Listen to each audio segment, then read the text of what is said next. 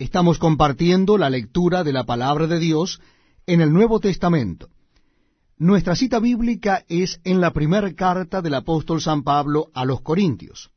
Primer carta del apóstol San Pablo a los Corintios capítulo 2.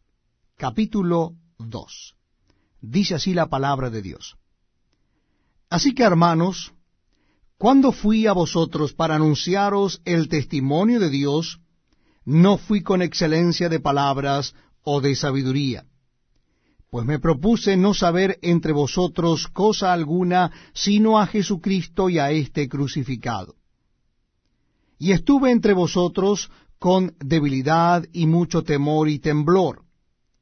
Y ni mi palabra ni mi predicación fue con palabras persuasivas de humana sabiduría, sino con demostración del Espíritu y de poder para que vuestra fe no esté fundada en la sabiduría de los hombres, sino en el poder de Dios.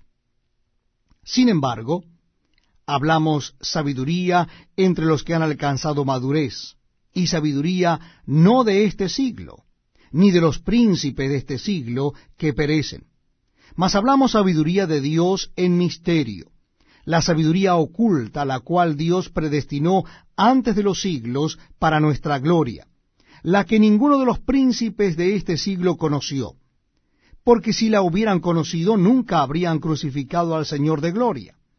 Antes bien, como está escrito, cosas que ojo no vio, ni oído oyó, ni han subido en corazón de hombre, son las que Dios ha preparado para los que le aman.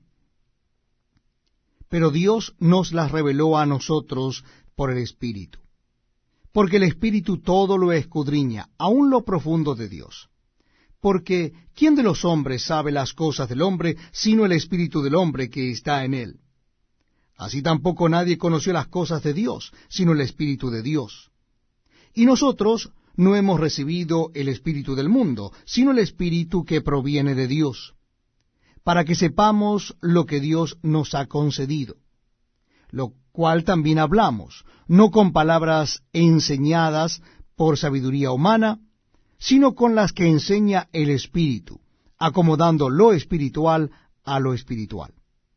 Pero el hombre natural no percibe las cosas que son del Espíritu de Dios, porque para él son locura, y no las puede entender, porque se han de discernir espiritualmente. En cambio, el espiritual juzga todas las cosas, pero él no es juzgado de nadie.